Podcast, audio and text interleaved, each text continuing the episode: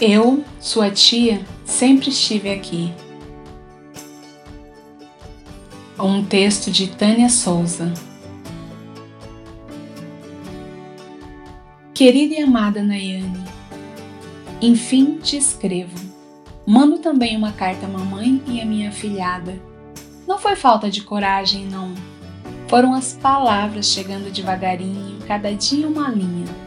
Até que hoje eu soube o que dizer. Hoje, quando comprei uma linda colcha de retalhos, noites frescas e manhãs ensolaradas entrelaçadas em tecido e estampa. Essa colcha não é para mim, querida sobrinha, é tua. Não peço perdão por ter me ausentado.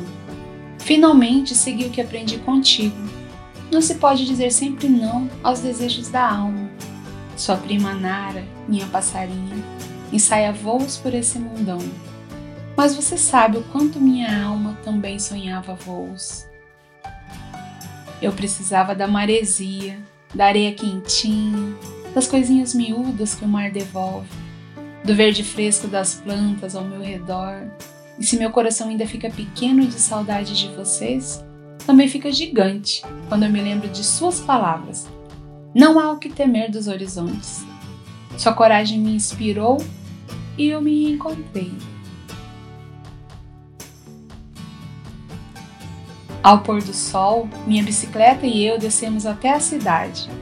Vejo as cores, os sotaques, a imensidão do mar. Não digo que tudo seja paraíso, pois o cantinho que escolhi é cercado de mato e um pouco longe, mas é tão bonito. Nai, minhas pernas agradecem as pedaladas. Escrevo para te dizer que estou aqui, como sempre estive para você Estou aqui para você, para a mamãe, para a Nara e minha pequena filhada, herdeira de nossos melhores amores. Ofereço colo, chamego e pouso.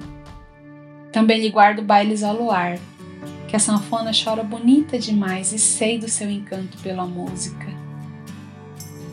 Venha dançar a vida, sobrinha amada. Para ti haverá sempre uma rede entre as árvores para boas tardes e uma colcha de retalhos para noites acolhedoras. Este novo ninho é também sua casa. Com amor, sua tia Paula.